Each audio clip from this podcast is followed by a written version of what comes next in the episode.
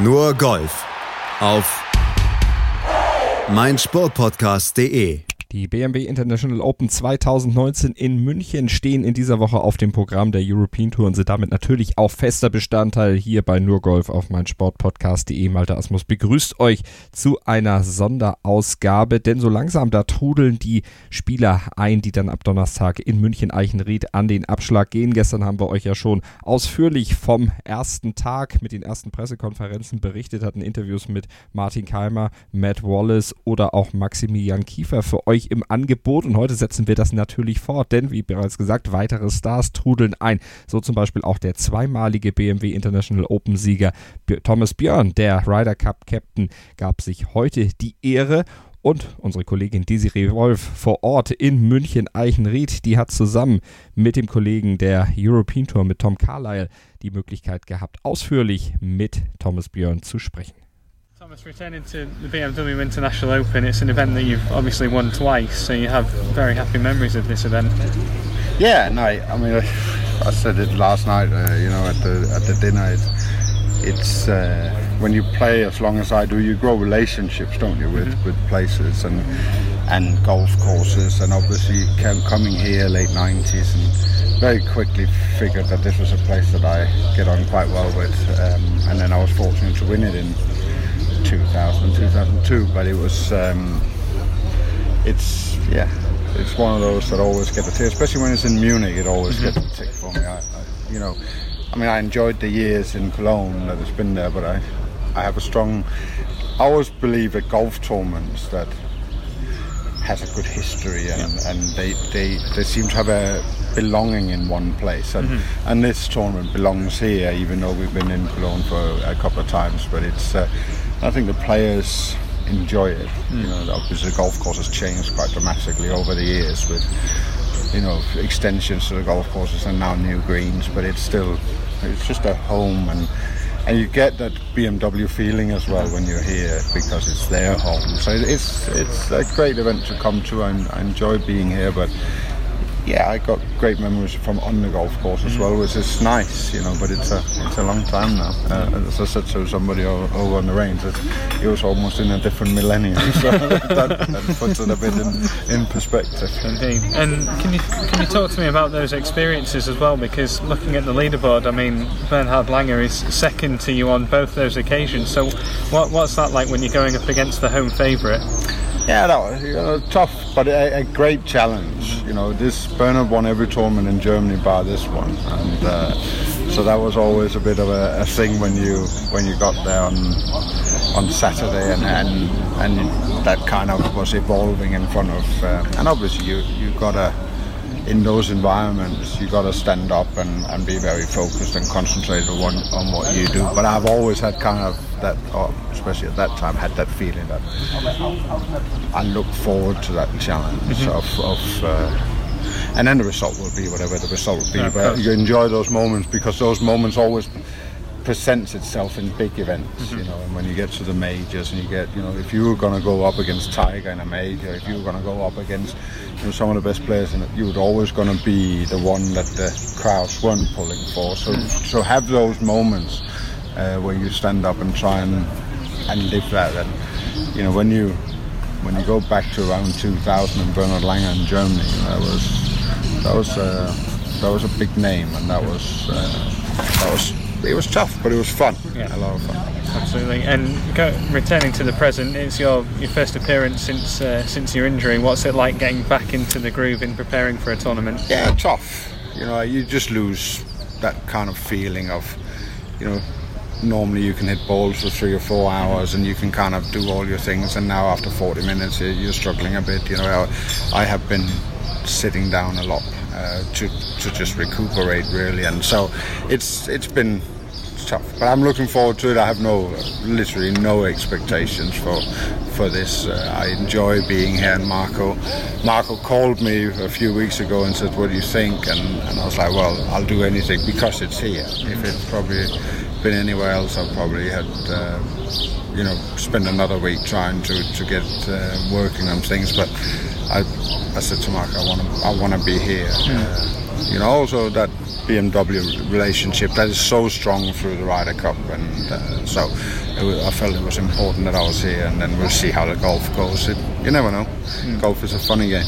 Indeed. And talking about those relationships, while you've been away from the, the golf course as a player, you've taken on sort of a, a, an ambassadorial role in a sense, in that you went to Made in Denmark, you supported the tournament, you've also had the, the book launch with Mike Calvin as well. So what what's that been like? Has that been a new experience or building on yeah, previous It's interesting. You know, the book is, is interesting because I mean, I know it's the first time I'm out on tour, and there's a few players that's been reading and, and been looking at it, and there's a lot that don't want to read and don't want to, and, and that's kind of, and that's that's pretty much what I expected from it. You know, it's this is a very critical environment. I think a lot of people around golf quite would quite enjoy reading the book, you know, and sit down and and Keith uh, certainly enjoyed reading it and and passed it on to the members of staff. I think, and and I think that's you know I think that environment will enjoy it. The players are more like they they'll be because it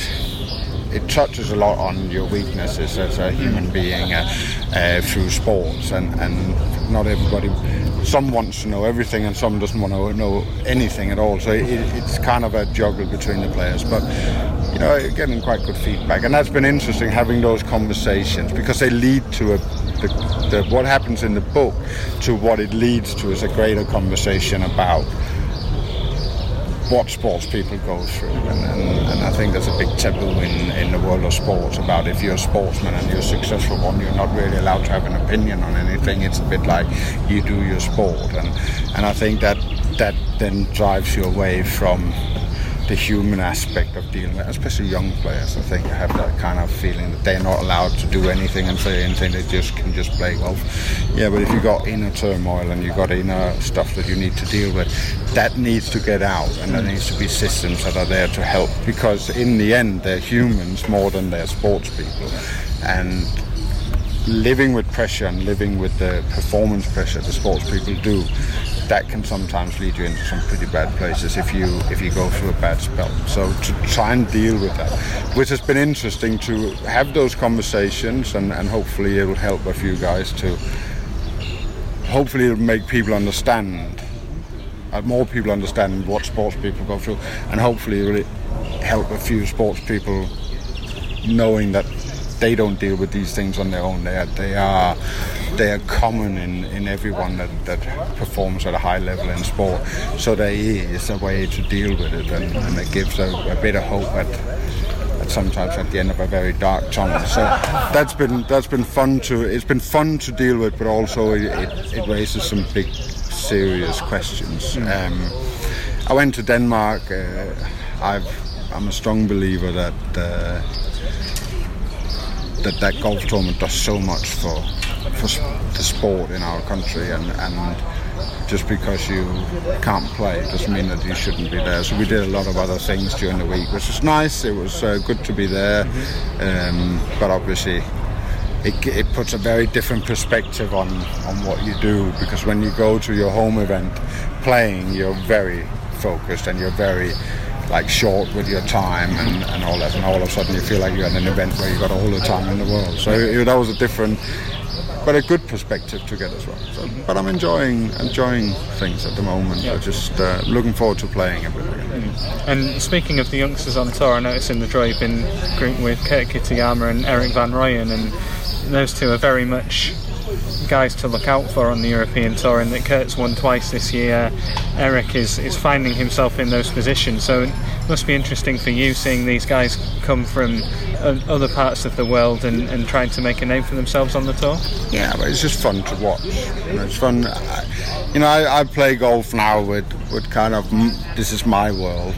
You know, I don't kind of I don't kind of look at this is what I need to do this week to win. I look at this is what I want to do, and and wherever that brings me, it brings me. Uh, but in that in that world, you can kind of watch all the good and all the bad that comes with professional sports people and, and kind of get an idea of what you probably were like yourself when you were 25 and and there's there's some good moments in that there's probably also a few moments where you think oh I recognize that and that was probably not the the best way of, of dealing with things but you know, then you, if it, you see something where you, you try and help them along and, and give them a, a, little bit of a word of encouragement when things are not great. And then, you know, you, I enjoy watching young players win and, and, and do well to see how they then develop as, as people with it. Because we're they're all different, aren't they? And it's, it's quite fun to watch.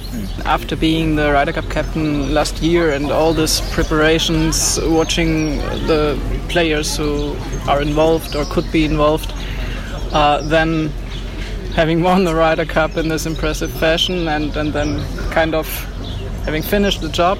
Um, how do you feel now? It's it's several months after this.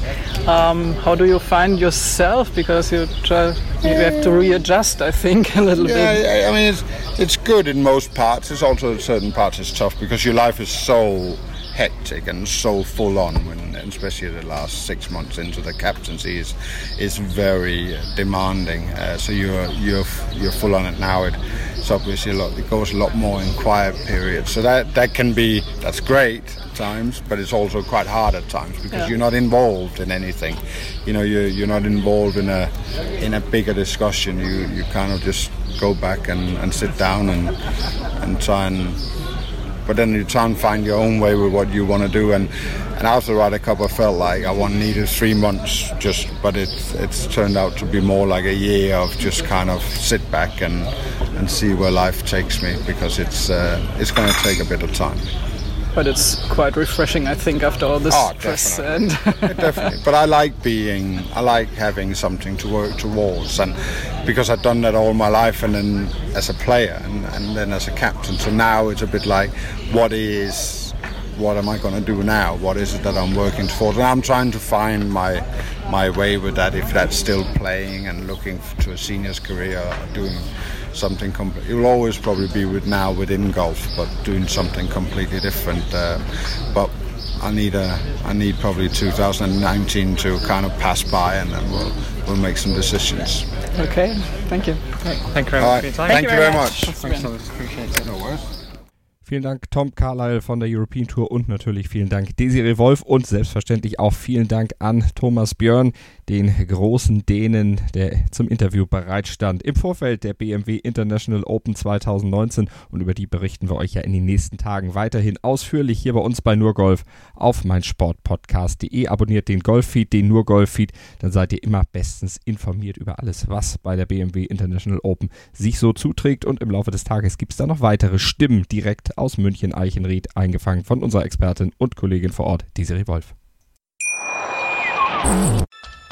Was zum Teufel, du Bastard? Du bist tot, du kleiner Hundeficker. Und dieser kleine Hundeficker, das ist unser Werner. Ein ganz normaler Berliner Kleinstkrimineller, der dann aber im Knast das Ding seines Lebens dreht. Una Fantastica Risetta Perla Pizza. Er klaut seinem Zellengenossen ein Pizzarezept. Aber nicht irgendeins. Und mit dem eröffnet Werner dann die beste Pizzeria Berlins. Doch Werners Glück ist nur von kurzer Dauer. Denn es hagelt Probleme. Werners Pizzaparadies. Erstmals großes Kino- und Podcast-Format. Mit fetter Starbesetzung. Alina But, Kida Ramadan, Edin Hasanovic, Oliver Koritke, Ralf Richter, Ben Becker, Winfried Glatzeder, Anna Schmidt und viele mehr. Abonniert die Scheiße. Jetzt macht schon, mach! Nur Golf auf meinsportpodcast.de. Willkommen bei meinsportpodcast.de. Wir sind Podcast. Wir bieten euch die größte Auswahl an Sportpodcasts, die der deutschsprachige Raum so zu bieten hat. Über 20 Sportarten, mehr als 45 Podcast-Serien, über 9000 veröffentlichte Podcasts und über 5 Millionen Podcast-Downloads allein im Jahr 2018. Wir sind Podcast. Wir sind meinsportpodcast.de.